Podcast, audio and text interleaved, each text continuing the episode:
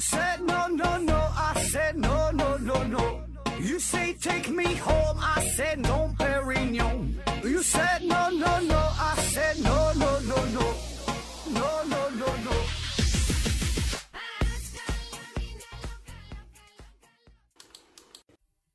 拼命探索，不计后果。欢迎您收听《思考盒子》，啊，咱还是线上硬广，听节目送奖品。奖品呢，一个是由大教学公司提供的五大向日台灯，还有一个呢是大家学公司提供的一份价值五百元的网络学习课程，还有一个呢是质检公司提供的五份尿液检测试纸。欢迎大家积极参与抽奖活动。然后呢，今天还要打一个广告啊，有一位不愿意透露姓名的听友。呃，他呢在天猫上有这么一个店哈，店铺的名字叫做金枝旗舰店。金枝啊，金呢是今天的金，枝呢是滋味的滋哈，金枝这俩字儿啊，这个别找错了。他这个店铺啊，一年到头呢只专注卖一样商品，呃，就是只卖这个和圣诞节、万圣节有关的啊，和这个主题相关的糖果啊，卖糖果。那么有需要的朋友呢，可以去看一下，对吧？你反正在哪买都是买。哎，这个也是咱们节目的听友啊，大伙儿呢互相支持一下哈。如果你正好，呃，想要购买这方面的产品，那就与万圣节和圣诞节有关的糖果的话啊，可以支持啊，关注一下啊，叫金枝旗舰店，金钱的金，滋味的滋啊，别找错了。那好了，今天呢，咱们开启一个全新的系列节目，呃，聊一聊与科幻故事有关的定律、法则啊，以及公式这些东西。那我想呢，收听咱们节目的朋友多半应该对这类科幻的电影和小说也都很感兴趣。那咱们要聊的这这些法则呢，最初呢正是出现在科幻作品当中，或者呢是一些小说家、一些科学家的设想，然后慢慢的这些东西呢被世人所熟知。再随着人类科技的发展，我们对于宇宙探索的不断深入，那原本这些天马行空的想法开始表现出十分重要的现实指导意义。那今天是这一系列的第一期节目哈，咱们要说的说的这个是，呃，大名鼎鼎的机器人三定律，就让你设想一下，如果说让你制造出一批智能机器人儿，呃，这些机器人为咱们人类所服务啊，那么你会对这些机器人做出怎样的基础设定呢？我们首先自然能想到的就是，这机器人得听人类的话，对吧？绝对服从人类的命令，同时呢，不能伤害我们，不能颠覆人类的统治。对吧？这个是我们很容易想到的。那这个问题呢，正是机器人三定律所要研究的内容哈。那咱就不废话了，直接看看这个阿西莫夫给出的答案是什么。嗯，第一定律说，这个机器人不得伤害人类，或者是目睹人类个体将遭受危险而不管。第二定律就是，机器人在不违反第一定律的情况下，机器人呢必须服从人类嗯赋予它的命令。第三定律是，机器人在不违反第一、第二定律的情况下，要尽可能的保护好自己的生存。啊，这三条定律，那你一听这三定律很简单啊，和咱们想的其实也差不多，对吧？也没有什么好像更深刻的内涵了。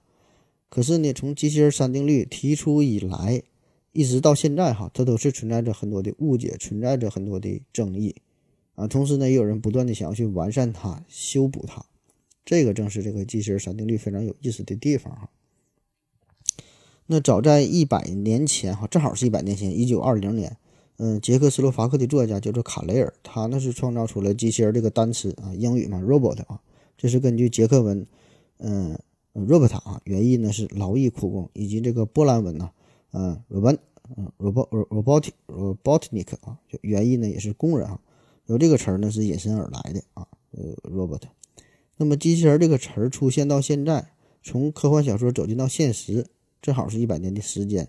那在这一百年的时间当中，机器人已经是有了长足的进步啊！从科幻小说走到了现实，对吧？有了长足的进步，而且现在这个人工智能这个概念炒的是非常火热。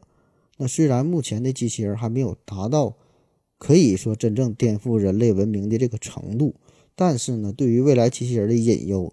以及这个各种讨论啊，从来也没有停止过。你可以说，这个机器人三定律是开启了关于机器人伦理学的呃一个考量的先河。所以呢，我觉得咱有必要哈把这个机器人三定律这个事儿拿出来，呃，正好是这个这个这个词儿出现一百年嘛，对吧？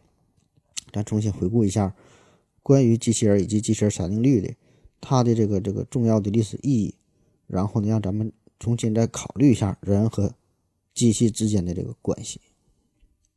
那咱们先介绍一下这个定律的提出者哈，刚才说了，这是俄裔美国科幻作家阿西莫夫啊，这个人非常有名，江湖地位也很高，呃，是世界三大科幻小说之三三大科幻小说家之一，呃，也被称为是机器人学之父哈。那代表作呢，包括这个基地系列、机器人系列，呃，银河帝国哈这三部曲，很多小说，曾经呢七次获得过雨果奖，三次获得过星云奖，那这个奖项。呃，就相当于是科幻小说当中的这个诺贝尔奖了。那前几年，呃，刘慈欣嘛，他的这个《三体》是获得了这个雨果奖啊，意思是风光无限，对吧？而这个阿西莫夫一个人哈，他就获得了七回这个奖啊！你说这人得多牛逼啊！那么在他一九四二年的一个作品叫做《环五》，哎，在这里边呢，他第一次明确的提出了机器人三定律的这个设想，这呢也成为他后来许多小说当中机器人行为的准则和故事发展的一个线索。而这个机器人三定律真正的引起广泛的关注，则是在一九五零年哈，这个阿西莫夫是重新整理出版了小说集，叫《我机器人》。这个呢是他之前发表过的呃很多小说的一个合集啊，里边包括好几个短篇的小说。那么在这本书当中，这个引言当中的一个小标题就是“机器人三大定律”，我就把它放在了一个最突出、最。醒目的这么一个位置上啊，就想引起大家的注意啊，就让我们意识到了，我们得真正的考虑一下人类和机器人之间要建立一种怎样的关系呢？那当然，这个在阿西莫夫提出机器人学三定律的时候呢，世界上还没有真正的机器人啊，更没有什么机器人学这个理论啊，也没有机器人公司。那么这些还都只是科幻小说家他大脑当中的一个产物。那直到一九五九年哈，美国人。呃，英格伯格和这个德沃尔啊，这二位呢才制造出了世界上第一台真正意义的工业机器人。所以呢，这个正是阿西莫夫的牛逼之处，对吧？呃，就是相当于在这个汽车制造，呃，这个制造业真正形成之前，在汽车真正生产出来之前，他不但不但是幻想出了汽车的一个模样，而且呢，还已经提前就制定好制定好了这个交通规则。那此后是随着机器人技术的不断进步。呃，随着机器人用途的日益广泛，阿西莫夫的机器人学三定律越来越显示出智慧的光芒啊！也有人把这称之为机器人学的金科玉律啊。那同时呢，在这个科幻小说当中，也是不断的大放异彩啊。嗯，其他许多科幻小说的作家在创作自己作品的时候，也会有意无意的去遵从这个机器人三定律。那在这个三大定律的约束之下，机器人就不再是。嗯，欺师灭祖啊，犯上作乱的这种反面角色的这种表现哈，而是呢人类忠实的朋友啊，或者是这个奴仆啊。当然，这个高度智能化的机器人呢，也会出现各种各样的心理上的问题，对吧？因为它已经有了自主的意识，它会思考，对吧？所以也会有各种心理问题出现。这这时候就需要咱们人类的一个协助。那这种矛盾和冲突呢，正是机器人小说的创作的基础。那阿西莫夫所向往的就是说，以人类为代表的碳基生命和以机器人为代表的硅基生命能够共存共生。那比如说他的作品有一个叫呃二百岁的人哈，后来是改编成了中篇小说，叫做正子人哈，这非常有名的代表作了。正子人，呃，有一个电影嘛叫机器管家，也是根据他的这个小说所改编的，大伙儿有兴趣可以看一下啊。讲的就是说这个机器人和人类之间，呃，这个爱情的故事哈，就是一个机器人为了成为人类。把自己的这个机械的部分呢，呃，逐步都替换成为人类的组织，还注入了血液啊。然后在小说的最后呢，呃，他用自己的贡献和牺牲换来了人类的认同，呃，也换来了这个保护机器人法律的诞生。当然了，这个阿奇莫夫的机器人三定律，从它诞生之日起，它就并不完美啊，有着很多的漏洞。那刚才说的他这个小说叫《环五》嘛，这里边呢，负责在水星开矿的机器人。呃，就在这个第二定律和第三定律之间就产生了冲突，陷入了这种焦虑的状态哈，所以呢，开始不停的要圈子，没法真正去完成任务。那再比如说，这个定律当中说要求机器人不得伤害人类个体，那么这一条的出发点呢，是为了保护人类，但是呢，在一些特殊的情况之下，那比如说我们抓到了一个恐怖分子、罪大恶极，我们要把他处死，对吧？那么这个时候，这机器人应不应不应该阻止呢？那从人类的道德和法律的层面来说，杀了他没毛病啊。但是呢，从机器人三定律来看，你就不该杀，对吧？你你这不威胁了这个个体的这个生命了吗？所以呢，机器人就会阻止阻止这个人类的行动。那么这个问题怎么解决？哈，后来呢，阿西莫夫又提出了机器人第零定律，哈，就在第一定律定律之前，第零定律就是机器人必须保护人类整体的利益不受伤害，啊，这个是一个大前提。然后其他三条这个定律都是在这一大前提之下才能成立。那这个呢是在他的作品叫做《机器人与帝国》当中提出来的，呃，就是这个个别人的死亡呢是无所谓的啊，就整个人类呀。整个人类的这个文明就像是一条大河一样，而每一个个体啊，咱每个具体的人就像是这个河水当中的一滴水，对吧？所以只要这个河水还在流淌，就整个文明还是存在的。所以个体的死相对于整个文明来说呢，可能显得就不那么重要了啊。这样呢，就把这个第一定律扩展到了第零定律，从人类个体上升到了整个全人类。那通过这个事儿，我们也也可以看得出来啊，就是。其实阿西莫夫本人他早就意识到了这三个定律是有着明显的矛盾、有着明显的漏洞的地方，或者更准确的应该说，阿西莫夫正是想要制造出这些矛盾，对吧？正是利用这些矛盾，才能使得他的小说显得更加的精彩啊。那如果你要是没看过阿西莫夫的作品的话，呃，你就很难理解这个事儿哈。就是他设置出这个所谓的机械学三定律，并不是。真正的想要去约束机器人本身，而恰恰是要借着这些人类创造出的、给机器人制造出的这个规则啊，以此呢来引发更多的矛盾，引发更加深入的思考。所以这个是阿西莫夫当初设定这个三定律的一个主要的目的啊。那么从原来的这个三定律再加上第零定律，感觉这回应该挺完美了吧？哈，可是呢，实际情况并非如此哈，完全不是这样。因为有一些基础的概念，就比如说像什么人类的整体利益哈，这这这种说法就是非常模糊啊，非常难以理解啊，就先就连咱们人类自己咱都搞不明白，你更别说那些用零和一来思考问题的机器人了，对吧？还有一些比如说像什么人呐、机器人啊，对吧？这些概念都很难准确的去定义。那再加上机器人获取信息的不完整性，他们完全呢可以在呃一些。无法获取充分信息的情况之下，那他们就会有意无意的就会打破这个定律。那么，就比如说这个阿西莫夫在许多小说当中表现的那样，这三条定律的缺陷、漏洞和模糊之处，不可避免的就会导致一些机器人非常奇怪的行为。所以呢，这样这这些东西就是，呃，制造出了小说当中的冲突的焦点啊，大伙儿才愿意去看啊。然后阿西莫夫呢又试图在小说当中提出对这个三定律啊提出一些变体啊，一些一一些修正，所以呢这些对于机器人行为准则的修改呢，又成为了他后续很多故事的一个主线儿所以说他给出这个三定律，其实我觉得啊还是为了这个创作小说这个这个提供呃更加精彩的一个点子啊，以此为基础啊，制造出很多很多矛盾嘛。对吧？所以说我感觉他这么一个想法，基本就他就够吃一辈子了，这获了那么多的大奖。那比如说，在他的小说叫《消失无踪》《消失无踪》当中呢，为了避免机器人无谓的阻止人类进行低危险性的工作，啊，第一定律当中的后半部分就被去掉了，就是说目睹人类个体将遭受危险啊，而不管啊，这个这后半部分就去掉了。再比如说，在小说《机器人之梦》当中，一个机器人做了一个。关于取消第一定律和第二定律的梦啊，机器人也会做梦啊，然后导致它的毁灭。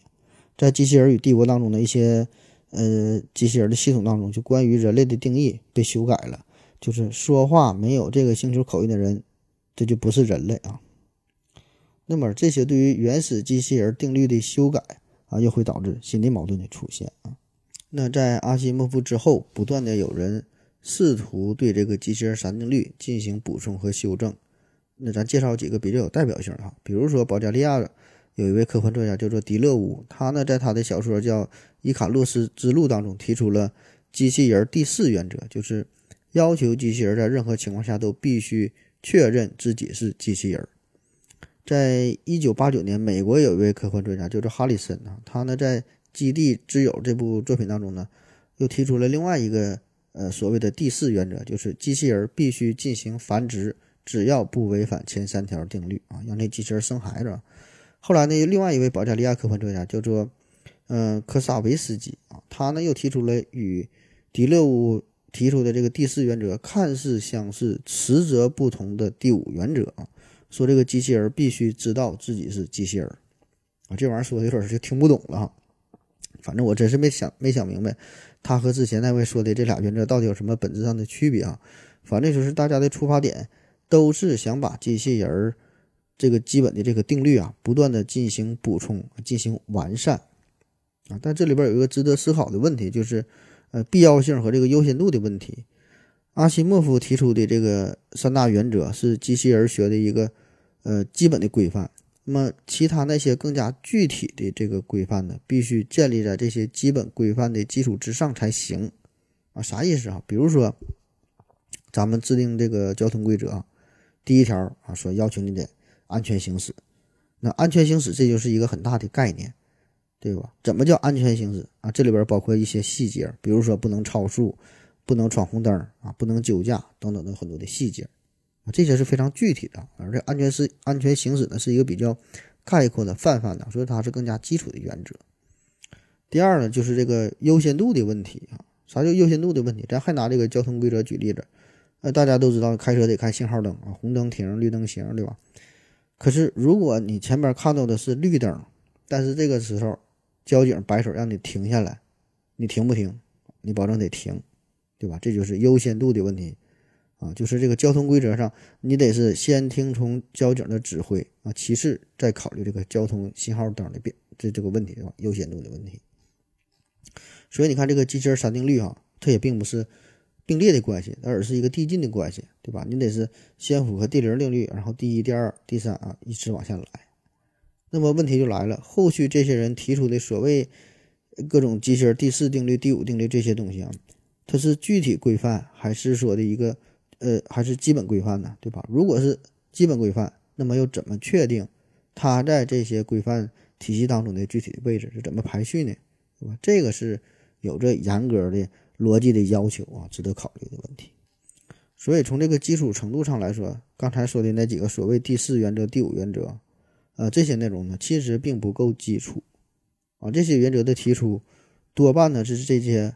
作家为了适应自己小说情节当中的需要，啊，就这个原则放在小说当中看起来啊，呃，确实是言之有理。但是如果抛开小说的情节设定来说，你单看这个原则，跟这个阿西莫夫放在这个基础原则放在一起啊，呃，是没法比的，就起码是没有这种必要性啊。所以呢，更谈不上这个排序的问题了。那好了哈，如果咱们抛开小说的需要。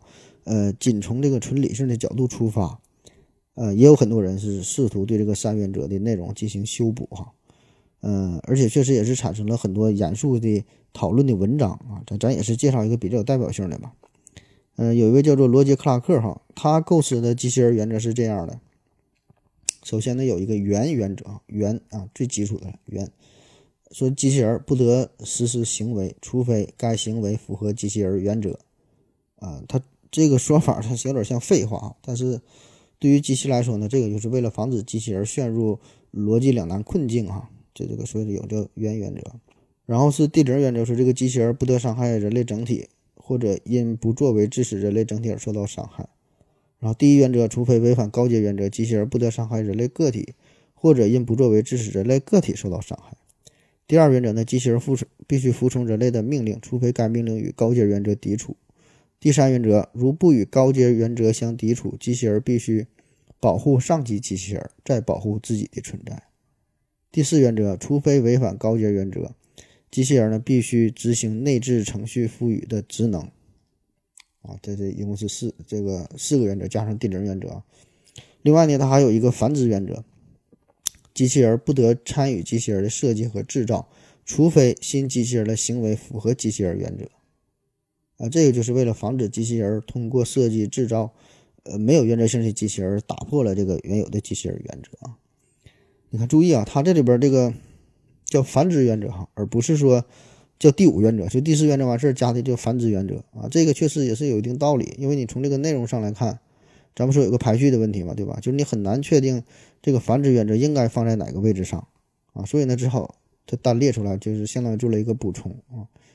呃，但是他的这套原则当中呢，也是有一些值得商讨的地方，比如说他把这个机器人保护自身的存在，嗯，置于了执行本职工作之前啊，就先保护自身的问题，然后呢，才能去执行这个工作啊。各位也可以思考一下，就是说一个机器人，他到底是先应该保护好自己，还是说优先去完成自己的任务呢？对吧？这这里也是值得一个呃思考讨论的问题啊。这样的就是他的这些原则，嗯，除了调整人和机器之间的关系之外呢，它还涉及到这个机器人内部之间的呃一些关系啊。所以这个也是超出了原有原则的一个范围啊。好了，咱先休息一会儿。跟正南去尿尿，你要不要一起去啊？我也要去。呃，风心，我要跟正南、阿呆一起去尿尿，你要不要一起去啊？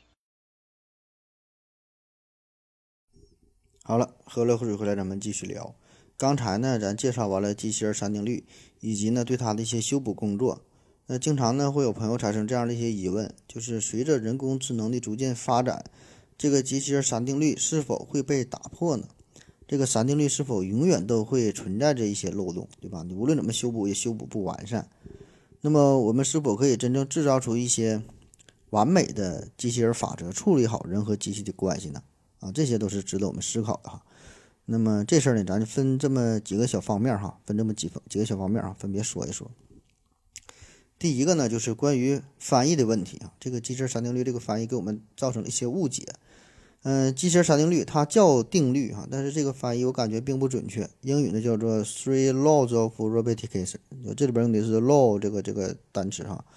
那咱们听过其他一些定律吧？比如说牛顿力学定律啊，热力学定律啊，啊，这是真正的定律哈，应该也是用的 law 这个这个单词哈，L A W。呃，这些定律呢，是他们是在这个实验的基础上得到的普遍性的规律，然后呢，再把这些规律总结出来、抽象出来得到的定律啊，这应该叫定律。但是机器人学三定律呢，嗯，更像是一种理想化的人为的哈，就人对于机器的行为啊进行的。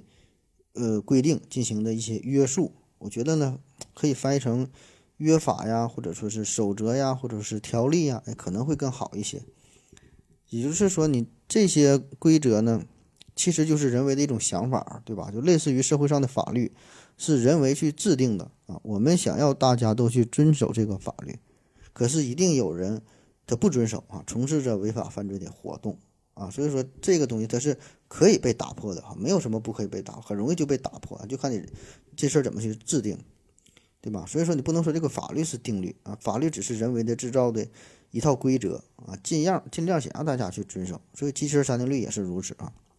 那么这些定律只是呃人为放在机器人脑子当中的这个规则，你不放这三条规则，这三条规则它就不存在啊，你可以。制定出其他一些这个这个所谓的机器人学定律哈，就比如说啊，让那个机器人只要看到只要看到人类，就会强迫这个人吃下一颗草莓啊，这也可以是制定的这么一个法则，对吧？就你你随便你愿意怎么去想怎么去想，可可以随便去幻想，随意去设定啊，都可以成为机器人的法则，就全凭你的主观意识啊。所以这个就是和牛顿力学定律和这个热力学定律等等啊，这些真正的定律是不一样的啊，这些是。宇宙本身的规则，对吧？不管是否有人类的出现，不管怎么发展，这些定律它仍然成立。没有人类来说，就没有人类了，这些定律也成立啊。宇宙呢，仍然会按照这个法则去去去运转。当然，刚才咱也说了，这个阿西莫夫他制定出这个机器人学三定律，也并非是真正想让机器人去完全遵守，对吧？这个只是一个基础的设定啊。如果你看过他的作品，就会明白了。恰恰是很多非常有意思的故事情节，就是因为这些定律内在的矛盾啊，就本身它的这个不自不自洽性，导致了小说当中这个情节上的冲突啊，看起来很有意思。呃，如果你没看过他的小说也无所谓哈。呃，有很多与机器人有关的这个电影啊，呃，美剧啊，对吧？也是采取了类似的设定哈。呃，比如说给大伙儿推荐一个美剧《西部世界》啊，很多人估计都看过了。就是讨论这个机器人的自由意识的这个问题啊，呃，大导演，嗯，诺兰制制制作的啊，诺兰啊，有空可以看一看啊，《西部世界》。嗯，第二方面说说这个小说和现实的差距。小说和现实这是有着明显的差距啊，但是我们很多人会沉迷于小说当中哈，意识不到这个问题啊，分不清这个小说和现实，分不清科幻和科学。毕竟这个阿西莫夫他的本职工作他是小说家，他最主要的任务是要创作出吸引眼球的科幻故事。那虽然在他的故事当中有着很多值得现实世界去借鉴和学习的地方。但是呢，咱不能完全以小说当中的设定来约束现实世界的运行。那小说毕竟是小说嘛，对吧？无论这个小说家如何天马行空的去想象，他必然的会受到一个时代的局限。呃，也许呢，在大方向上他的思路是对的啊，但是在一些细节的处理上、讨论上，他是不可能完美去解决的问题，对吧？他毕竟是小说家，他不是科学家。比如说这个凡尔纳哈。呃，就是写这个《海底两万里》，写这个《八十天环游地球》，这这这位对吧？很很牛的一个小说家了。那他想象力也是非常的丰富，呃，也可以说是很有预见性，很有科学洞察力。在他小说当中描述的内容很多，后来也都是确实成为了现实，对吧？比如说对于火箭的设想，对于潜潜水艇这些这些想法，呃，但是他没能给出具体的科学原理，对吧？所以说这个小说家可以随意去想，但是真正工作的科学家去做啊。那么再比如说，我也可以写个小说。我说人类在二零四九年驾驶着航天器站飞到了海王星上啊，对吧？这个事儿也许真能实现啊，对吧？过了二十多年以后，真正实现了。可是你写小说的时候，这个航天器是用什么作为能源？这个这个能源哈，怎么去工作的啊？以什么样的方式到达的海王星，对吧？一些细节上的技术问题怎么去处理，对吧？这个你是想象不出来的。啊，当然这也不是小说要解决的问题，对吧？所以说这就是科学，呃和科幻的区别，对吧？小说和现实的区别。那么同样在这个阿西莫夫生活的这个时代，那时候连计算机还没有被发明出来啊，更别说是什么神经网络呀、什么大数据啊、各种深度学习呀、什么各种算法，对吧？都没有。那他呢，必然也会严重的受到传统机械理论思维的影响。所以呢，这个就是一个矛盾所在嘛。那么在这种传统思维的作用之下，他也根本不可能以真正严谨的这种思维来考虑人工智能的伦理学问题，所以你看他提出的这个机器人三定律，呃，明显是要求机器人做出一些主观的判断，对吧？但是呢，人类给出的准则又是极其模糊的啊，并不是简单的零和一取舍的问题。所以在这种情况之下，你看，就算发展到了今天，阿尔法狗可以战胜柯洁了，对吧？可是呢，你像目前的这个人工智能机器人，呃，面对这个机器人三定律的时候啊，这些很很多这个现实复杂的判断，它仍然是无所适从，它仍然没法去完成这个具体的任务。那么这个就是小说和现实的区别啊，就是小说毕竟是虚构的故事，对吧？而人工智能这些呃算法啊，对吧？具体的背后的原理呀，怎么去工作，这个是科学家真正要考虑的问题。这个并不能去天马行空的随意想象，这俩是完全不同的概念。那么，算法科学家他不会真正关心科幻小说情节的设定，小说家同样呢，基本也不会考虑这个代码如何去书写，对吧？所以咱们普通人来说呢，是更喜欢去看科幻小说啊，而不是去阅读与人工智能算法有关的这些具体的书籍啊。你看不懂的话，看脸上你就睡着了啊。那在这个阿西莫夫的小说当中，可以说。所谓的这个三定律从来也没有靠谱过啊，就是说是定律，但从来不靠谱，反而呢是总被这个花样翻新的去推翻、去打破啊，去制造冲突、去产生矛盾。所以这个阿西莫夫的故事从来也都是想要去提醒人类啊，就是你用所谓的定律要去约束机器人，结果呢啊适得其反啊，他他最后呢反而会伤害我们人类啊，不可能。机器人永远是呃服从人类的种种约束，起码呢，在你的这个所谓的三定律之下，它是它它是不会成功的。那我也经常收到一些听听友的留言啊，就是咨询这个机器人三定律的这个问题，呃，然后自己有一些呃看似很深远的想法啊，说这个机器人三定律有着很大的漏洞，然后还举出了一些具体的例子，如何如何啊。呃，那基本提出这种想法的人，可能是我觉得应该都没有看过。阿西莫夫的小说啊，如果你看过他的小说，你就明白了，就是阿西莫夫他只是一个小说家，他只是在写小说啊，呃，他并没有想把自己的这个机器人三定律放在现实当中，也没想去指导这个现实当中机器人的这个规则。呃，只是呢，后来的一些读者，可能也有包括一些研究的学者，一厢情愿的想把这个机器人学三定律推而广之啊。然后呢，又有一部分人还得反过来对这个阿西莫夫的理论一顿批判啊，然然后是说他漏洞很多啊，如何如何。所以这个是一个很大的误会吧，这个是。好了啊，下一方面说说，呃，语言学本身的复杂性。语言学，嗯，通常呢，我们想要去定义一个定义一个词语吧，这是一个非常困难啊、非常复杂的问题，对吧？你如何如何定义、如何解释这么一个词儿呢？我们必然会借助其他一连串的词语去解释啊。那什么叫苹果啊？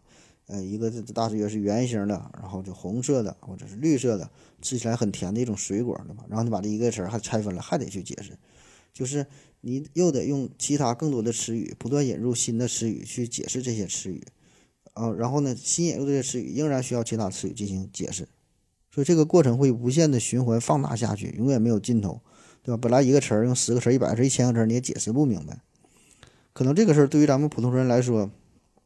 这些词的意思，呃，即使你解释不清楚呢，也无所谓，对吧？那大伙儿呢，心理上呢，基本也都也都能明白，对吧？也不会影响咱们现实的生活。可是对于机器人来说呢，这个问题就复杂起来了，对吧？你必须有一个非常严格准确的界定才行，否则他们呢就无所适从，对吧？因为他们就是严格的去执行命令嘛。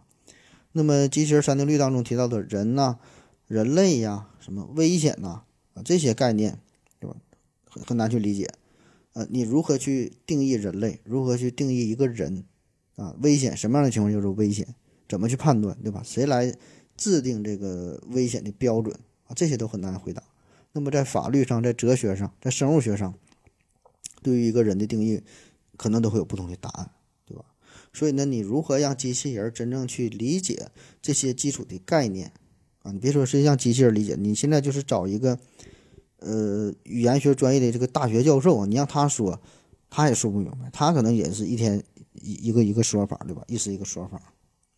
这个就好像咱经常喊一些口号也是如此啊，比如说咱经常说学生呢好好学习，天天向上啊，大伙儿都知道要好好学习，都要天天向上。可是具体来说，你怎么好好学习？你你你怎么向上啊？并不知道啊。很多领导也是如此啊，经常喜欢说一些政治上很对，方向上很对。可是非常笼统、非常概括的废话啊！你你要努力工作，你要把这个呃项目去做好，对吧？说的很对啊，但是你如何去完成这个工作？怎么叫做好啊？细节上怎么处理？他从来不会告诉你，对吧？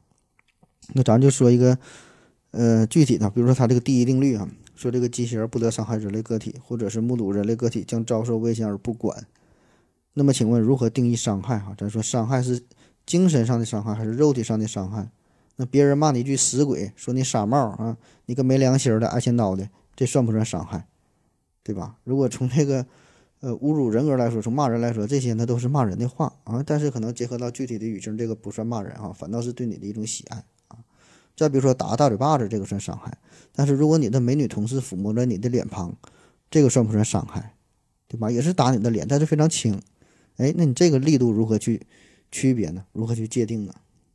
你再设想一下，你未来有这个人工智能驾驶这这个这个汽车哈，自动驾驶，那么你对机器人发出命令说：“你开车送我上班，对吧？”很简单一个命令。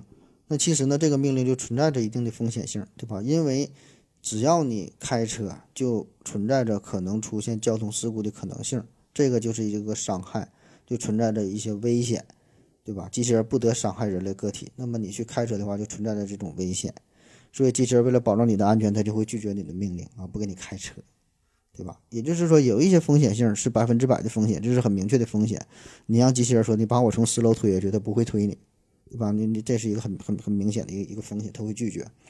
可是有一些操作风险性很小，但具体多小啊？是小到百分之十啊，百分之一，百分之零点一，百分之零点零零零一，对吧？就比如说你想坐飞机，那坐飞机它也是一个风险性的操作，对吧？没有百分之百安全的，虽然风险很低，但是有风险。那么机器人应不该执行呢？对吧？再比如说喝水这个行为，喝水这个行为有没有风险呢？有风险。喝水多了是一种伤害，水中毒啊，甚至说你喝水可能呛死啊，几率很低，但是有可能。那么这个机器人是否会执行给你喂水的这个命令呢？对吧？就是有很多事件它无法精确的计算出这个危险的概率啊。这个时候你你说你让机器人咋办啊？再比如说你和机器人呃相处这个就一起坐电梯的时候，然后发现电梯里有个人在吸烟啊，大伙儿都知道吸烟有害健康，怎么办啊？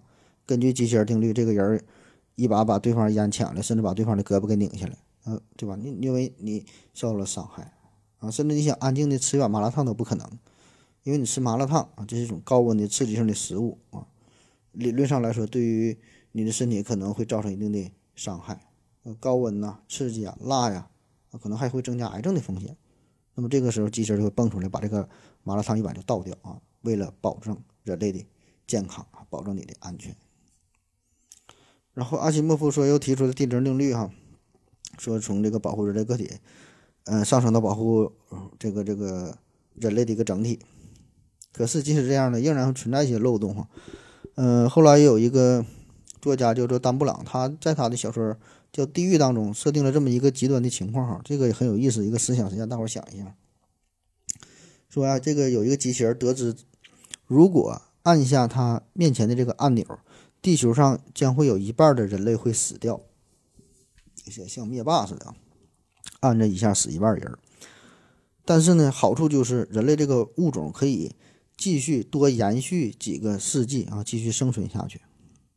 那如果你要不按这个按钮，也就是选择所谓的袖手旁观，那结果呢，就是五十年后地球上因为人口过剩，对吧？你你你这么多人生太多了，人口过剩导致全体人类的死亡。那么一个对吧？一个杀了一半人，然后让剩下人活得更多啊。一个是不杀人，但是活的时间很短。那么这个时候怎么叫保护整个这个呃人类的安全呢？那机器人怎么选择呢？对吧？所以任何试图以程序指令的形式来约束人工智能行为规范的这种想法哈，基本上都是缺乏可操作性、可实施性。下一个问题哈，这个机器人的偏执性。呃，机器人还有一个特点，它就是非常偏执，就是咱说的一根筋啊。那刚才说的那个各种机器人定律哈，呃，因因为咱说它比较模糊、比较晦涩难懂，机器人没法去完成。哎，那咱们想一想，就如果给这个机器人设定一些简单的、具体的任务，它能去执行好吗？结果会怎么样呢？结果很可能会导致全人类的毁灭啊！为啥这么说啊？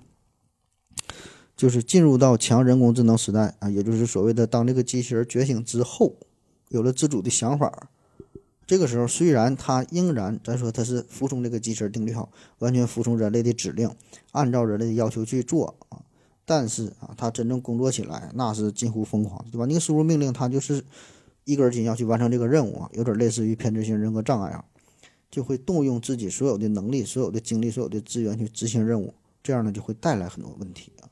有这么一个著名的思想实验，叫做“呃回形针最大机”啊，就是也就是曲别针啊，曲别针就生产曲别针的这么一个机器。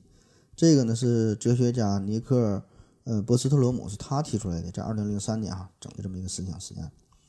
就假设说有这么一个人工智能的机器人，你给它输入了一段命令，很简单，让它尽可能多、尽可能好的去制造出曲别针儿。这命令很简单，对吧？制造曲别针儿。而且本身这个命令似乎和咱们人类的生存没有什么直接关系，对吧？你你照你的呗。可是这个机器人为了完成你输入的这条指令，它就会尽可能去攫取地球上所有所有的资源。一开始可能是利用各种金属制造曲别针，金属没了，然后还会利用一各种木材呀、塑料啊、泥土啊，甚至说所有东西啊，所有材料开始制造曲别针，对吧？你不说尽尽可能多、尽可能好吗？而且呢，它还会不断完善自己的一些辅助的设备，是各种生产线、流水线，对吧？更好的去设计啊。那么在地球上资源用了差不多之后，还得向全宇宙去扩张啊，因为它是有自经，它有智能的，可以自自主的去开发，甚至研究出各种宇宙飞船，对吧？各种设备，那么全宇宙的这个资源都会纳入到它的系统当中。就是就是为了生产这个区别证啊，最后这全都干疯了啊，把人类都得可能呢都会因为资源不足，甚至其他原因导致人类的灭亡。所以这个思想实验呢，就像我们展示了一个设计精良的强强人工智能，即便是执行一个看似没有任何恶意的命令，如果不断的进行下去，最终也会摧毁全人类。这听起来有点不太像人工智能哈，有点像人工愚蠢呢。那么这个问题到底出在哪儿哈？其实本质上呢，就是因为我们人类和人工智能有一个最基础的价值观的不同，就是一个负责去制造曲别针的人儿，他不会这么近乎疯狂的工作，无论他多么热爱这个工作啊，多么执着的想要去完成这个工作。对吧？但是它人类会有一个隐含的更加基本的价值观，一个大的前提就是保证人类的生存和繁衍啊，这是一个默认的基础的一个原则啊，这个优先度是远远大于制造曲别值儿。所以这个波斯特罗姆就认为说，我们对于人工智能的设计哈，如果仅仅是停留在没有特殊情感的设定之上，这个远远是不够的。机器这个程序员必须赋予人工智能。类似于人类的这种更加基本的价值观，啊，当然他这想法很好，但是如何去赋予呢？哎，他他也没说哈，我也不知道啊。所以，如果一台生产曲别针的这个强人工智能机器人啊，即使你给它输入了无尽无尽的各种法则、各种要求，但是它的道德体系还仅仅是围绕在制造曲别针这个层面的话啊，这这没有爱呀，没有恨呐，没有其他的情感。那么结果就是呢，他在他眼中看人类哈，看你看整个宇宙，其实都一样哈，他都是看作这些东西都是可以制造曲别针的原子，没有任何差别，对吧？是这种情况。那类似的还有一个叫做理发师机器人问题啊，也是一个思想实验哈，就说是有这么一个人工智能机器人，它的任务呢是尽可能多的帮助人类去理发啊，就管理发的嘛，托尼机器人很好。一开始呢，他是给排着队的人啊。进行理发啊，手法还不错。那么，直到所有人理发结束之后，没有人了咋办？机器人开始继续执行他的指令啊，尽可能的帮助人们去理发啊，怎么办啊？开始非法的逮捕去抓人，不管你想不想剃头，抓来就是一顿剃啊，按地上一顿一顿剪，一句废话也没有，也不跟你唠嗑，也不让你办卡，就是给你剃头。然后为了更高效的完成理发，怎么办？还得把人类抓起来，圈养起来。让大伙儿拼命的繁殖啊！为啥要繁殖？因为生孩子嘛，生孩子长出头发，对吧？尽可能多的帮人去理发啊，这个要求，对吧？所以这个人工智能它就会动用自己所有的能量、所有的资源去拼命的完成人类给它设定这个最基础的这个命令，是吧？就不带任何情感。那么我们再考虑这样一个问题，就是根据这个机器人第一定律，说机器人。呃，不得看到人类受伤害而袖手旁观啊。那么，如果他看到了这个警察在打歹徒的话，对吧？打这个犯罪分子的话，那么机器人怎么办？哈，他很矛盾啊，你就不知道是该帮助警察还是帮助这个犯罪分子，因为在他眼中这些都叫人哈，他也不知道什么法律对错，你打人不让你打。所以呢，这个机器人这个的他的这个智能系统就想出了这么一个。绝佳的办法，为了避免自己陷入矛盾啊，为了防止人类出现互相伤害的这个情景，避免第一法则这个出现逻辑上的矛盾，怎么办？机器人把所有的人类都软禁在家里边，搁家待着，别出门了，对吧？所以这样警察不用打小偷了啊，你们人类之间不用互相斗争了，我也避免了陷入矛盾。那么这种情况对于人类来说，你软禁起来无异于一场灾灾难，对吧？大伙搁家憋的是相当难受啊。于是呢，人类想要开始反抗机器人的软件，你想要去出屋啊，对吧？跟机器人斗争，让我出去，让我出去。那这样一来呢，根据这个机器人第一条定律要求，对吧？你反抗我保护人类的措施，就意味着你要伤害人类，对吧？你你你你不跟我对着干吗？所以机器人在这种情况之下就没有必要遵守第二原则，而是实行更加基础的操作啊。于是这人类和机器之间就战胜，就就就出现了战争。当然，这个目前机器人咱这个技术吧，嗯，还非常基础，对吧？还只是这个任务型的，就是说你输入一个具体的指令，它去完成，啊，非常的基础啊，远没有达到强人工智能的时代啊，并不是那种开放性的、自主性的这个机器人。嗯，所以这个时候现在吧，他说起码还是不会出现上述考虑这些问题啊。但是未来机器人一定是。嗯，向着这个脱离特定型任务这个方向去发展，开始可以执行模糊性的任务，在未知的环境当中处理更加复杂的问题，对吧？那么这个时候，机器人呢就必须具备自我价值判断的能力啊。于是上述问题呢也就开始出现了。那好了，咱再休息一会儿。我要跟正南去尿尿，你要不要一起去啊？我也要去。呃，风心，我要跟正南、阿呆一起去尿尿，你要不要一起去啊？好了，尿过尿回来，咱们继续聊啊。嗯、咱接着往下思考啊，说说这个道德的问题。道德到底是什么？刚才咱说了，这个强人工智能它有一个巨大的缺陷哈，但是这个缺陷呢，并不是规则本身所引起的，而是缺乏人类的一个价值观，缺乏一个基础的道德约束。那既然现在的人工智能已经这么强大了，还会不断的进行深入学习，那我们是否可以直接把人类社会当中现成的这些道德规范输入到机器人的程序当中？哎，这不就 OK 了吗？那咱且不考虑哈这个技术层面的问题，就是说，假设我们有能力做到这一点，那么问题就是我们应该给这个人工智能灌输哪一家的思想呢？灌输哪一家的道德体系呢？啊？是儒家的仁仁义呀，还是道家的无为呀，还是说墨家的兼爱非攻啊，还是法家的不服就干呢？那有功利主义，有享乐主义，有极权主义，有人文主义。那从古希腊、古罗马到文艺复兴，再到现在二十一世纪，不同的时代、不同的地区、不同的国家、不同的民族、不同的学派，咱到底应该把哪一种思想、哪一种道德体系植入到机器人的大脑当中呢？而且呢？一个时代的主流的道德思想啊，可能过了几十年、一百年之后，呃，那个时候呢可能又过时了。世界是不断发展的，人类的认知水平也是在不断的变化的，对吧？人类自己也是在变化的，所以这个人类的道德准则也不可能是一成不变的啊。所以这个事儿是非常难为这个机器人啊。所以说这根本就不是说机器人的问题，问题呢正是出现在我们人类自身身上啊。你想想。就连我们人类自己在经历了漫长的进化的过程当中，到现在咱们还是没能消灭战争，没能消灭杀戮，啊，我们还是没能找到真正的道德之本，没能找到幸福之源，对吧？大伙儿谁都没活明白，对吧？我是谁？我从哪来？我要到哪去？这些问题仍然回答不了啊！我们没有找到生存的意义，也没有找到宇宙的终极真理。我们每个人可以说每一分每一秒都是生活在这种犹疑、挣扎和。懊悔当中，对吧？那么在这种情况之下，凭什么我们就认为自己可以创造出一个完美的机器人，让它可以掌握啊真正正确的道德准则呢？啊，所以这个是一种妄想。所以这个也正是阿西莫夫的伟大之处啊，就是在他的小说当中给出的这个机器人三定律啊，从来不是让这个机器人真正的去服从哈，说是唯命是从、百依百顺的，而是借着机器人的种种的表现、种种的矛盾。以此呢，来让我们人类进行反思啊，思考一下自己的行为是否是规范的，是否是道德的。这个人类文明作为一个整体啊，它有什么意义啊？我们每一个人的生存又有什么意义，对吧？什么是生命？什么是道德？人和机器的本质又是什么？对吧？所以这个是阿西莫夫给我们带来的思考。虽然他们能给给出呃一个合适的一个标准的答案啊，但是可以让我们。重新审视一下，更加深入的思考这些问题，让我们重视这个问题。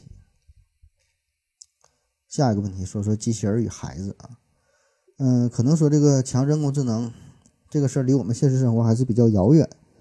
嗯，其实呢，我们绝大多数人呢，我们一生当中呢都会经历过一场装配超强人工智能机器人的这么一个过程。而且呢，还得对这个机器人进行不断的调试，不断的编写代码啊，起码这个过程是非常的相似，几乎是一模一样啊。就是养孩子啊，养孩子，养孩子和呃这个制造一个强人工智能这个没有什么区别啊。你想想这俩事儿啊，它很像，对吧？你得天天孩子从小到大，你天天对他不断的重复啊，给输入指令啊，让他听话，不能杀人放火，你好好学习。哎，你看，这不就是刚才跟那个人工智能的输入的一些基础准则一样嘛，对吧？所以你看，这里边有一些基础的规则啊，有一些具体的规则啊，还有一些道德上的约束啊。你起码得用几年哈，十几年的时间与孩子不断的进行相处啊，然后呢，缓慢的、小心的，想要塑造他一个相对来说更加美好的人人生观的世界观、价值观，对吧？一些基础的一些一些设定啊，不断的教授他们各种本领。然后呢，让他们去解决各种各样现实的问题。你看，这不就是一个塑造超强人工智能的一个过程嘛，对吧？可结果就是我们连一个孩子都养活不明白，对吧？起码没有人谁谁能拍着胸脯说自己养这孩子就是一个标准完美的孩子啊，没有，对吧？所以说，我们想要教授出一个完美的机器人啊，想要赋予它一个完美的道德准则啊，这也无异于是痴人说梦。你不管是孩子，不管是人工智能，如果是任由其发展的话，结果都是毁灭性的。那这里边还有一个现实的例子，这也很有意思，人工智能的事儿。嗯，这是在二零一六年三月份，微软啊，它呢在推特上推出了一个人工智能的机器人哈，帮你聊，那和你聊天，叫做泰啊啊泰泰啊 T A Y 泰，就是想要打造一个清纯的。这么一个少女的形象，然后呢，在网络上通过大数据和深度学习，不断提升自己的聊天的水平，就是和众多网友聊天啊，边聊边学嘛，对吧？呃，来学习这个交谈的过程啊，与人交流啊，哎，就模拟这么一个青春少女啊。可是呢，这个人工智能机器人这个泰，刚刚上线几个小时就被迫下线了，原因就是这个泰呀，不断的爆粗口。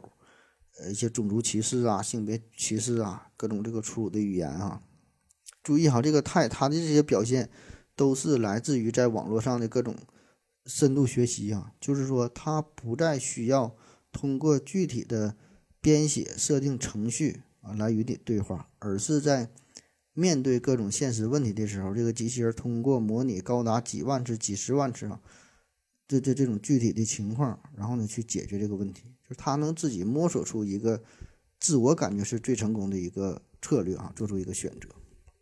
所以这个背后呢是需要海量的数据支撑啊。一方面呢是来自于他的这些用户啊，就是具体聊天的过程，还有一些呢是来自于整个互联网，它可以不断的进行资源上的搜索啊，最后整整合出一个呃，通过大数据整合出一个他自认为是一个最完美的答案啊。对吧？所以说，对于这个泰来说，这个人工智能来说，它这里边并没有一个善恶的观念啊，它只是在尽可能的模仿人类的行为，就是当具体的一个人面对这个问题的时候，他如何去回答，然后呢，这个太太就学会了，但他并不知道这个回答是好是坏，所以呢，最后网络上充斥的东西可能就大多数并不是那么好啊，所以呢，他也就学会了去爆粗口，去去去去骂人啊，所以这也不得不让我们重新思考一下，就是。不管是孩子也好啊，还是机器人也好啊，当他面对着一个开放的网络进行自主学习的时候，最后的结果会是什么样呢？对吧？或许我们人性当中可能真就是藏着这个本性啊，那就是恶的这一面啊。当然，这个说到孩子和机器人，还有另外一个值得我们深思的地方啊，就是机器人和孩子有一个明显的不同啊，并不是人和机器的不同哈，是机器人和孩子的不同，哪不同？孩子终究有一天他会长大成人的，他会成为一个独立的个体，这个时候他就不再受制于父母的控制，啊，这个父母和孩子之间他这种关系也会发生这个变化，啊，就是从这个依附父母变成这个关系变得平等，对吧？长大之后，父母和孩子之间他是平等的啊，起码在法律上啊，嗯，起码在绝大多数人嘛，这个关系呢是能够处理得好。对吧？但是说这机器人是永远做不到的，因为他无论是怎么成长，这个 AI 你养了十年、二十年、一百年，它永远是人类的附属品，对吧？起码人类是这样去想的，这样去设定的。这个正是我们人类的一个私心啊，也是可能多少出于一些恐惧吧，对吧？就并不想给予机器人完全自由的权利，然后呢，同时又想让他们自主的去处理现实当中的具体的问题，对吧？所以说这个。人类的想法其实是非常分裂的啊，非常分裂的一个想法，对吧？这个双标嘛，对吧？那么等到真正强大的人工智能这个技术非常成熟的时候，我们还是不敢完全去放手，对吧？不想赋予它独立的性格，说你养着孩子一样，他永远你想让他永远是你的孩子，所以这个时候他一定会有问题的，对吧？因为咱就担心这个 AI 会颠覆人类的统治，对吧？但是你往往你可能不会担心你孩子长大之后把你直接给杀了，对吧？这个只出现在这个一些小说和一些这个希腊神话当中的，所以呢，我们对于这个 AI 来说，这个心情是非常的矛盾哈。我我们总想让这个 AI 可以完全自主的去解决一些开放性的问题，但是呢，我们又不想不想把这个权利完全交付于它，对吧？所以说这个时候无所适从的并不是机器人，恰恰就是我们人类自己造成的这种矛盾。所以你看这个机器人三定律哈，从它的出现到受到追捧啊。到现在哈，这么长时间，几十年时间，从这个本质上也是反映了这人类对于人工智能的这种矛盾的态度啊，想要造出超越人类的 AI，又怕控制不住，反而呢，呃，人类自身被毁灭，对吧？所以呢，才要给这个机器人儿对这个 AI 打上一个低人一等的这种思想的钢印儿啊，让他们永远都作为人类的奴隶啊，然后呢，又又让他们去完成各种各样不可能完成的任务。所以说，整个全人类其实都是精神分裂啊。下一个话题啊，越狱啊，就是当强人工智能这个技术真正成熟的时候，我们人类如何去处理自己与机器人的关系呢？那有这么两种思想啊，一个就是保守派，保守派会认为呢，说这玩意儿太过危险，对吧？你智力上比我们聪明，体力上也会比我们强大，那么最终呢，我们人类呢会毁灭在机器人的手中啊，所以说。应该是趁早的把他们扼杀在摇篮之中，或者说不让强人工智能真正出现在地球上啊，就保守派。另外一个呢，就是激进派。激进派呢就会觉得强人工智能的出现，这个是宇宙文明发展的必然阶段。那面对超强的 AI，我们人类能够去做的就是放手去爱，对吧？强扭的瓜不甜，有些事儿你纸里包不住火，你想摁也摁不住啊。呃，也许说最后呢，我们人类就会被这个 AI 所取代，这个也是一个自然的过程。对吧？我们把这个知识和整个这个地球上的资源教授给他们啊，然后我们和他一起探讨，一起去思考啊。这这个也是一个自然发展的过程。当然，这有两种结果，对吧？一种就是说，真正这个 AI 和人类啊可以达到和平共处啊，取长补短呐，共同进步啊，哎，这个很好的美好的设想，然后我们一起驶向星辰大海啊，一种情况。另外一种情况呢，就是说的悲剧的这种，对吧？AI 取代人类，因为确实对于整个宇宙来说。宇宙大环境来说，而不只是说地球上啊，那么这个硅基生命确实优于我们碳基生命啊。机器人它不怕冷，不怕热，不怕真空啊，不怕辐射，对吧？你不不用吃喝拉撒，能充充电呢就 OK 了。所以这个人类这个物种呢，它是并不适合于宇宙的大环境，对吧？所以我们人类的消失灭亡是一个必然啊，虽然可能有点遗憾，但是一种必然，对吧？这历史的选择就是如此，就像曾经的恐龙一样，那恐龙。他那时候也一定觉得自己是无比的出名哈，无比的适合于这个整个宇宙。可是回顾历史来看，他们也是非常短暂的一个瞬间啊，只是物种进化过程当中的一个铺路石，对吧？并不是文明的终极形式啊。人类可能也是如此，虽然我们不情愿哈，这是没有办法的事儿啊。那么听了保守派和激进派这双方的态度，似乎呢都有道理，对吧？都有道理，但是呢又都有缺陷。保守派的做法虽然很安全，但是人类的文明，呃，应该就会永远的被禁锢在这一等级上，你没法突破这个大过滤器，大过滤器啊，最终的结果呢，必然还是灭亡，对吧？因为文明等级就这样了，你甚至连火星上都可能可能都上不去，别说是逃出太阳系了，对吧？所以最终一定是灭亡。而这个激进派的做法呢，那也可能瞬间就导致了整个人类迅速的灭亡，对吧？AI 一出现，人类马上都死了。所以说，这种两种做法好像早早晚都得死啊，只是一个时间快慢的问题啊。那么有没有一个更好的折中的办法呢？有的啊，有的。我们可以把这个强人工智能关在这个动物园当中进行研究啊。当然这是一个比喻哈，并不是真正的机器人啊。这个有点类似于应用虚拟系统这种方式来对一些病毒进行测试啊。就是说，在你的电脑当中，你建立这么一个虚拟机。啊，是这个就是相当于你运行的一个程序啊，并不是真正的系统，它是模拟一个系统。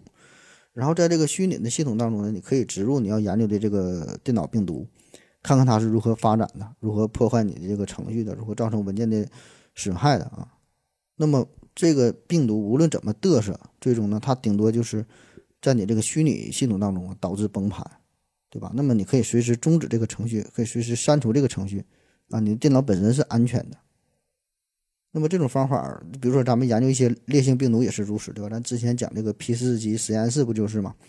一些高传染性、高致病性、高风险性的病毒，呃，各种细菌，我们也是把它封锁在一个相对安全的这个实验室当中，不让他们跑出去，对吧？这不就 OK 了吗？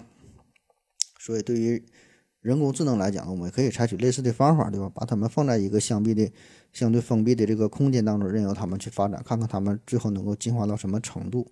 无论怎么样呢，我们，呃，都是在掌控之中，对吧？能够控制的，所以呢，这样就也就保证了我们全人类文明的可以可以可以延续下去啊，同时呢也能见证人工智能达到的文明的极限，对吧？哎，这个想法很好。可问题是，这种做法它真的就绝对安全吗？啊，答案又是否定的啊。就比如说这个虚拟系统，就是说这个电脑，这个电脑，呃，所谓的这个在虚虚拟系统当中进行病毒的测试，并不是绝对一个安全的方式哈。比如说这个虚拟机和真实的电脑之间有一些共享的目录，然后呢，共享目录要有这个写入的权限，那么病毒可能就能以此作为跳板，威胁到真正的主机啊。再比如说这个人类防护等级最高的这个 P 四实验室啊，也经常会暴露出。这个病毒啊、细菌啊泄露的各种问题，对吧？这种事件也是发生过，而且说这种事儿吧，它一旦发生，哪怕只是发生一次，可能也是致命的啊，并不会给人类太多的机会啊。那么考虑到墨菲定律哈，这种坏事情就是必然会出现，只要有可能出现，必然会出现，对吧？那么当这个强人工智能发展到一定程度之后，他们的智力水平远远在人类之上，一定会用各种人类。所没法预见的方式，你想都想不到的啊！所以这这种形式会突破人类的限制啊，就像病毒一样，无限的蔓延、生长、传播下去，直到导致全人类这这这个系统的崩溃，对吧？所以我觉得这个才叫做真正的人工智能的嗯极点的这个到来哈！所有的规则、所有的约束对于人工智能都已经不再奏效啊，所以人类就会瞬间消失，消失的毫无声息啊，一点脾气都没有。那么。再过了多少年之后，啊，我们的后代啊，或者说应该是这些人工智能的后代，看待我们就像我们看待恐龙一样。下一个问题叫做自由意志，自由意志，嗯，这玩意儿有点太过高深了，涉及的范围太广了，嗯，可以从这个决定论聊聊到量子力学，可以从这个大脑的结构啊聊到概率波，可以从斯宾诺莎聊到这个佛教啊，嗯，自由意志。嗯，之前也讲过嘛，我想安静的吃碗麻辣烫啊。嗯，内容很庞大，咱就挑一个其中这么一小段一个小方面啊，我觉得挺有挺有意思的地方，拿出来说一说，就说这一个点吧。那么这个自由自由意志哈，自由意志意味着啥？自由意志就意味着。你可以做选择，你有自由意志，你就可以去选择。你可以选择吃米饭，可以选择吃馒头，这就是你的自由意志。你可以选择坐地铁，可以选择骑小电动啊，这就是选择。那么选择又意味着什么啊？选择就意味着责任啊。你做这个选择，你就要负责。这个负责既要对你自己负责，也包括对别人要负责，因为这个结果。之所以出现这样的结果，就是你当初做的选择所导致的。当初按照你的自由意志做了这个选择，导致了这个结果啊，那么你要负责哈。所以说，你拿刀去砍人的话，这个是你的意志啊，你的选择啊，你要承担后果，而与刀无关，而与卖刀那个人无关，与生产的那个厂家无关，对吧？虽然砍在别人身上这个刀，这这个是是是你从商家购买的，对吧？所以这个事儿不能赖刀，不能赖别人啊，得赖你。再比如你开车撞人也是如此，对吧？这个后果一定是你去承担，对吧？不能车去承担，不能是这个卖车的人、生产厂家去承担。当然了，至于未来有这个人工智能驾驶的问题啊，这是另外一回事儿哈。可以听上期节目，我已经说过了，这里不再重复。那么对于非人工智能的机器人来说，这个机器它是没有自由意志的，它是没有选择的啊，它是不用去承担责任的啊。这种机器只能说是。人类器官的一个延伸，它和你手中拿的刀没有任何区别啊，只不过是一个复杂程度可能不太一样，那本质上是一样的。本质上这个都是人类自由意志做出的选择。那么如果没有强人工智能的出现，其实也就无需讨论机器人定律的问题，你不用约束他，对吧？约束的约束人就好了啊，就是用法律来约束人，对吧？因为这时候他还没有选择，就像所有的交通规则，它都是给人看的啊，他不用跟。汽车去讲道理啊，汽车也听不懂，所以这个阿西莫夫提出的这个机器人三定律，这是一个十分超前的想法啊。这个时候默认的就是这个机器人有自由意志，他有自主选择的权利，对吧？他可以选择 A，也可以选择去，也可以选择 B，他已经有了这个能力，自己做出选择，所以才会考虑我们要事先制定一个要求啊，让这个机器人做出一个对人类更加有利的选择，对吧？这个是机器人三定律要考虑的问题。可是呢，这就会引出另外一个问题了，啊，就刚才说的，就责任的事儿，对吧？自由意志代表选择，选择代表着责任。那么机器人如何承担责任呢？啊，如何对机器人进行奖惩呢？啊，比如说有个机器人舍己救人啊，从冰窟窿里救出一个小孩，做了一个好事儿，怎么怎么奖赏？你给这机器人戴个大红花，你奖励他两千块钱啊，你给他换了两节更好的电池，对吧？那这些事儿对于他来说可能都没有什么任何意义，他感他感受不到快乐。同样，对于机器人来说，如果他犯了错，你想怎么惩罚他？罚他钱，呃，罚他钱也行，这钱谁来拿呢？对吧？你让他的主人来拿这个钱，感觉不太合理，因为咱刚才说了，这个是机器人自主的选择。他是行为主体，对吧？啊，就像刚才说的，机器人和孩子的关系，如果小孩小，他十岁，呃，犯了错误，对吧？得有这个监护人，有这个家长，家长去承担这个责任。可是孩子长大成人之后，再杀人放火了，满十八岁了，对吧？你这个时候，你现在没这个法律没有株连九族这一说，所以自己自己承担责任。再比如，你想惩罚机器人，你你怎么惩罚？你让他蹲监狱？也无所谓哈，他他也不会感觉到怎么辛苦怎么累，反正在哪都是待着，对吧？你让他干活，那就干呗，对吧？也不累啊。你你给他电池抠下来，他也不难过，哪怕给他拆了，好像也无所谓，他没有什么情感上的变化啊。所以这个对于机器人产定律，我们更多的往往只是在思考如何让机器人更加顺从于我们人类的命令。啊，如何让机器人做出对人类有利的行为，却很少去在意机器人自我情感的这方面的问题。就是当他拥有了自我的意志之后，随之而来的呢，一定是更加复杂、更加丰富、更加多元化的情感变化，对吧？这才是一个真正拥有主观能动性的独立的个体，啊，对吧？当然，这个也会引发呃更多更为深刻的伦理学上的问题了啊。那其实这个问题的核心，呃。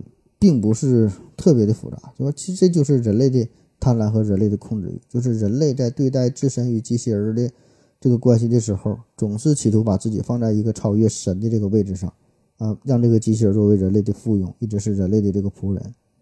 所以从这个机器人三定律的初衷，大家就可以看出来啊，我们之于机器人，就像神之于我们，对吧？这个是我们希望形成的一个一个结构啊。那么再延伸一下呢，其实这也是可以说是人类的一种。呃，这沙文主义哈，沙文主义，啥叫沙文主义？就是对于自己所在的这个国家呀、团体啊、民族啊，就是你自己所在的处于的这个集体，会感到一种骄傲啊，看不起其他国家，看不起其他的民族和团体，就本身这种情感嘛，倒不能说是完全坏啊，会感到民族这个这个骄傲感，好事啊，民族自豪感，但是这就有点过了，就叫沙文主义啊，咱经常说这个。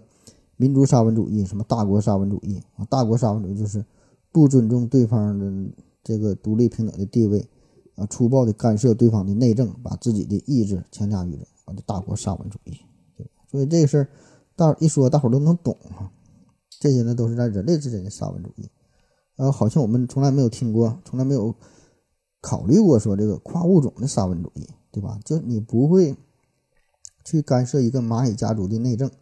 你不会把自己的意志强加于狗的身上，啊，当然我们可能会这么去做啊，但是我们从来不觉得这个叫做沙文主义，对吧？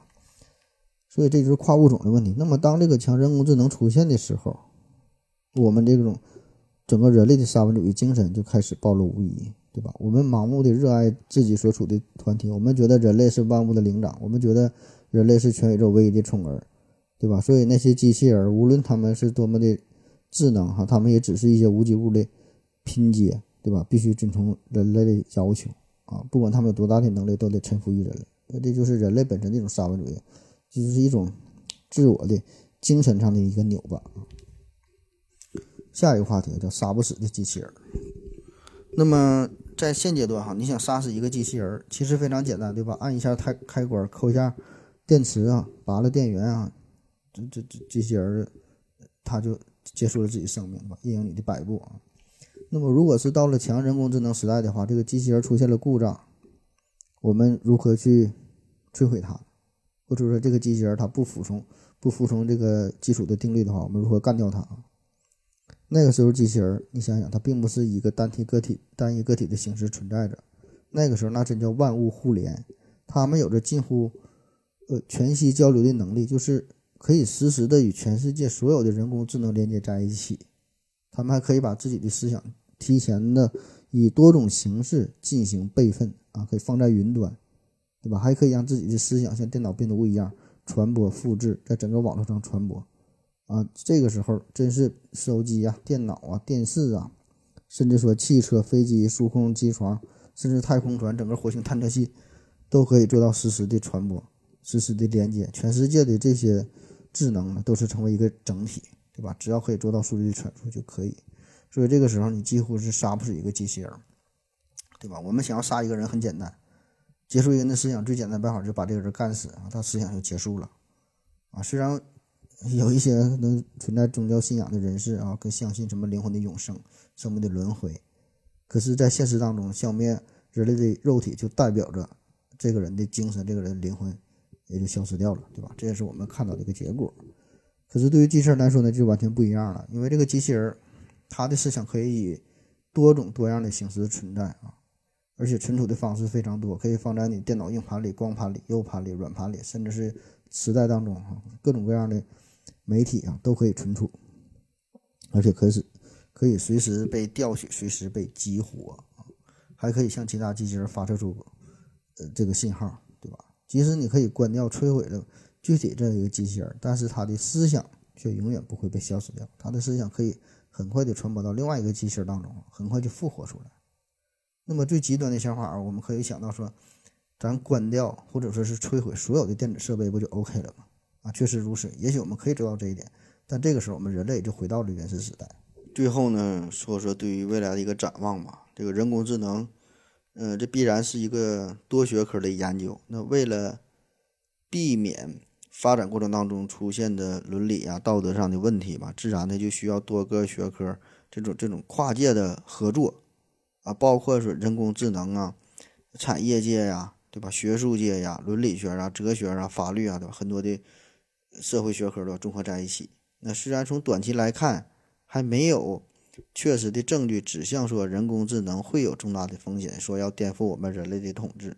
啊，但是呢，依然会存在一些隐私泄露啊、技术滥用啊，呃，威胁人类安全一些问题，对吧？确实会有，而且现在咱这个无人驾驶技术，还有一些服务类的机器人，已经是逐渐的开始面向市场啊，这个问题就变得非常的现实。那么，人工智能技术已经是全方位的渗透到社会各界当中，那么这呢，就会涉及到伦理、道德、法律很多方面的问题，对吧？的确需要。呃，让我们尽快的探讨啊，制定出相关的规则了。那这里边还有一个深刻的思考啊，就考考大家啊，是先有的汽车还是先有的汽车汽车交通规则啊？这很简单对吧？当然是先有的汽车，然后才有这个汽车的交通规则了，对吧？因为最开始的汽车它刚出现的时候很少对吧？不成体系不完善啊，即使汽车上路了，多半也是参照着马车的行驶的规则啊。然后慢慢的才出现了各种各样的问题，然后不断的完善问题、解决问题，然后整理出了一些条例啊，最后呢变成了现代的汽车的交通规则。那再看看是现有的足球还是现有的足球规则呢？对吧？当然也是现有足球啊，大伙儿一开始随便踢，踢着踢着摸索出了一些规则，然后呢逐渐的固定下来啊，然后大伙儿呢按照这个规则进行比赛，对吧？那么世界上的这些规则呢，大多都是如此，对吧？一定是先有了这个东西，然后才有了关于这个东西的规则。一定是先有了互联网，然后才有了关于互联网的规则，对吧？那么这个机器人三定律啊，这么说了，感觉就显得有点奇怪了啊。毕竟它还没有这个像样的强人工智能哈，我们就已经早就开始思考为它制定规则的这个问题。那最开始就是阿西莫夫个人的一个幻想，那直到现在这强人工智能也也没有出现，但是大伙儿天天去讨论这个事儿哈，花费了很巨大的精力要研究这个事儿啊。那为啥不能等到真正？强人工智能出现之后，然后咱们咱们再结合这具体的问题，再制定出相应的法律法规，制定出一些规则呢？呃，原因就是这个人工智能这东西它比较特殊，它和其他的这些技术啊完全不一样。呃，之前那些所有的那些发明那些工具哈，它都没有自主性啊，它都是人类的一个辅助工具，在人类的完全的掌控之中。但是这个人工智能不一样的吧？人工智能强人工智能出现之后。如果没有一个事先制定好的适方适当的一个防范措施的话，那么一旦问题出现啊，直接就致命的，没有你悔改的机会。到时候你还想制定规则，不一定谁给谁制定规则的啊。那么如今呢，咱这个现实世界当中，这个人工智能该有怎样的规则，向着什么方向去发展呢？啊，嗯，根据剑桥咨询公司发布的一份报告，现代人工智能的规则，呃，应该涉及以下五个关键的方面啊，就随便听一听吧。第一个呢，叫责任落实，就是需要一个特定的人来对一个自动运行的体系行为进行负责。你看，它这个还是落落在了人身上，并不是说这个责任完全，呃，由这个机器人来负责啊。责任的落实。第二呢，叫可解释性，就是需要向受到人工智能影响的人解释其为什么产生这样的行为。第三呢，叫准确性，就是需要识别、监控、评估，以及在条件允许的情况下减轻或者消除各种错误源。第三呢，叫呃，第四呢，叫透明度。能够对自动运行的系统所产生的结果进行测试、审查、批评以及发起挑战。第五呢，公平性，合法合理使用相关数据，尊重个人隐私。那之前介绍所有的这些内容啊，还都是停留在幻想与讨论的层面啊。呃，那么在现实生活当中，有没有真正的与机器人有关的这个这个规则呢？其实呢，还真就有啊，这个就是英国标准协会所编写的 BS 八六幺幺二零一六啊，这么一个规则，翻译过来呢叫做《机器人和机器人系统的道德设计和应用指南》。你看人这玩意儿整的啊，这个呢是由众多的科学家、学者呀、伦理学家呀、哲学家呀等等吧，还有包括一些用户啊，由他们所共同撰写完成的。那么在这份这个准则当中，就定义了一些。呃，比较宽泛的道德准则吧。我说几条，随便听一听啊。比如说，这个机器人的责任应该是人类，机器人的责任人应该是人类，而非机器人啊。这跟刚才说的一样，任何机器人都应该有负责人，而这个人应该为机器人的行为负责。呃，另外呢，这个这个准则还提到了一些比较有争议的话题啊，比如说这个人类是否应该与机器人建立情感联系。嗯，反正总的来看吧，这个。有点类似于阿西莫夫这个三定律的标准哈，这也是咱们真实世界当中哈第一次去尝试定义机器人与人类呃社会性的一个关系。那么这个问题可能现在来说可能有点为时尚早，大伙儿可能听起来感觉更倾向于还是像小说当中的设定哈。但是也许随着咱这个科技高速的发展啊，可能在不久之后吧，就会表现出更加现实的意义。所以说，通过这些思考。我觉得叫未雨绸缪吧，哈，然后对于我们每个人来说呢，也是一个思维体操，可以去随意的去设想一下，哈，锻炼锻炼自己的大脑。那么，也许在几年、十几年、几十年之后，真正就有这种强人工智能机器人出现了。那么，到时候你该如何做出选择呢？啊，你用什么态度去面对这些机器人呢？好了，今天的节目就是这样，感谢您收听，谢谢大家，再见。